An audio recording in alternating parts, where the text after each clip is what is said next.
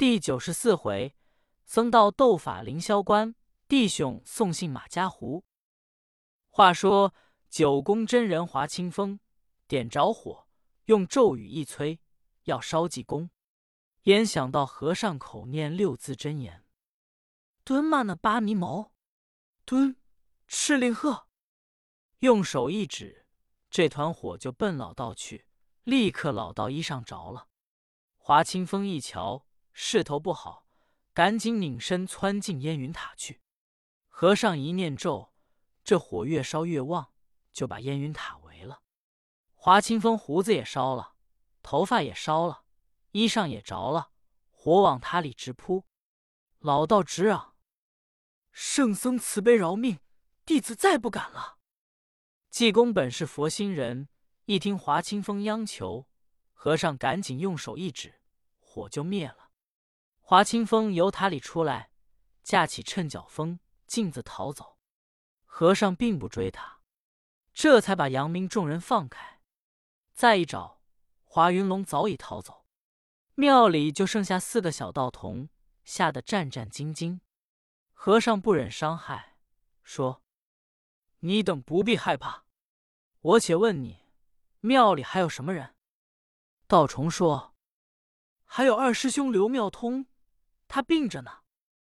和尚说：“好，少时我给他治病。”杨明众人过来行礼，齐说：“多谢济公救命之恩，你老人家要不来，我等性命休矣。”和尚说：“杨明、雷鸣、陈亮，你三个人给我办事去。我这里有一信，你三个人。”送到常山县马家湖，找白脸专请马俊，交给马大官人。明天可务必掌灯以前送到，别等落太阳送到才好。此关重大之事，你三个人无论有什么要紧的事，可别办，先给我送信要紧。杨明说：“是了，这点小事，我三人绝不会办错了。”济公把书信交给杨明带好。和尚说：“你们这就起身吧，在道路上千万别管闲事。”杨明说：“师傅不必嘱咐，我们必给送到。”立刻，三位英雄告辞，由凌霄现出来，顺着山坡下了古天山，往前紧走。大约走了有数十里之遥，正是天有不测风云。人有旦夕祸福，朗朗红日在天，顷刻雾锁云漫，霹雷交加，震动蛟龙，沧海何安？白云童子拥出，霎时雨落人间，闪电雷鸣缠绵，天地连连冉冉。眨眼之际，狂风暴雨。这三人紧跑，见眼前有一座小村庄，人家不多。三个人来至切近一桥，路北一座大门。三位英雄无法来到大门洞避雨，打算等雨住了再走。乃想到越下越大，沟满河平，平地水深数尺，山水响得可怕。眨眼之际，天又黑了。三个人正在着急，由里面出来一个庄客，说：“三位快走吧，我们要关门了。”杨明见外面雨尚未住，说：“借光，请问这方有店吗？”这个人说：“没有。过了这个小村庄，金家在那里有店。”杨明说：“有庙没有？”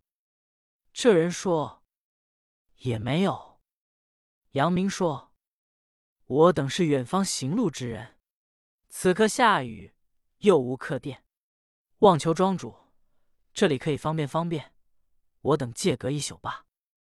这人说：“那可不行，倒不是别的，前人酒土迷了后人眼。前者有一位走在这里央求要投诉，我们庄主还给他一分铺盖。次日天没亮，他连铺盖都拐了走，还偷了好些东西。这不是烧纸倒引鬼了？看你们三位也不是歹人，可就怕……”我们庄主不敢留了。杨明看了时不能走，无奈说：“尊驾说的这话，可也是难怪。不得不留神。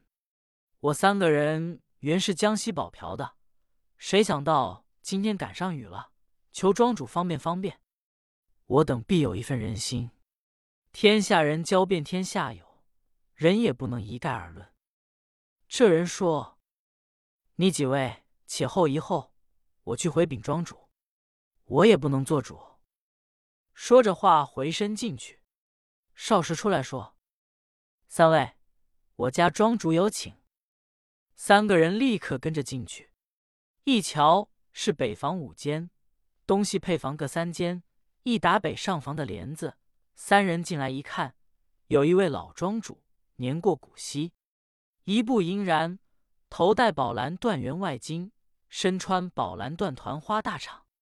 见三人进来，老员外举手抱拳说：“三位壮士，请坐。方才我听我的庄客说，三位是保瓢的。”未领教三位贵姓？杨明三个人各通了名姓，说：“未领教老庄主尊姓？我等今天来此叨扰。”老张说：“三位说哪里的话来？四海之内皆兄弟。小老姓金，名叫金荣。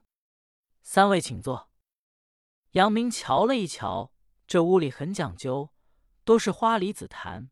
棺木雕刻的椅桌，墙上名人字画，条山对联，山水人物，花卉翎毛，摆着都是商仪周鼎、秦环汉玉、上朴古玩，家里是个财主的样子。有人送上茶来，金老文立刻吩咐摆酒。当时家人擦抹桌案，杯盘联络，摆上酒菜。金员外说：“三位吃酒吧，老汉。”这里可没有什么好的，三位今天多受屈吧。杨明说：“老员外说哪里话来？我三个人就感恩不尽了。”说着话，大众落座吃酒，菜蔬也俱可口。众人吃着酒，只见老员外面带忧相，愁眉不展。雷鸣是个口快心直的，说：“老赵，你这就不对了。你既让我们吃，你就别心疼。”你要舍不得，就别叫我们吃。老员外一听说，雷壮士，你这话从何而来？我要舍不得，早就不让你们三位进来了。雷鸣说：“我见你脸上带着不愿意，为什么呢？”金员外说：“三位有所不知，我面带愁，并非心疼这番，我实有忧心之事。老汉今年六十八岁，膝下无儿。”只生一女，名叫巧娘，今年一十九岁，尚未许配人家。老汉爱如掌上明珠。现在我女被妖精迷住了，病得不成样鱼。听我女儿说，这个妖精是女妖。我贴告白，打算请能人把妖捉了，情愿谢银五百两。但是总请不到人，故我时刻为此事发愁。雷鸣一听，说。这件事不要紧，我师傅会捉妖的。金老文说：“尊驾的师傅是哪一位？”雷鸣说：“我师傅是灵隐寺济公，我也会捉妖。”老张说：“尊驾捉妖是跟谁学的？”雷鸣说：“我跟江西信州龙虎山铁关老道张天师学的。”老员外一听，心中甚为喜悦，说。雷法官既会捉妖，回头求你老人家辛苦辛苦吧。只要把我女儿救了，我老汉必有一份人心。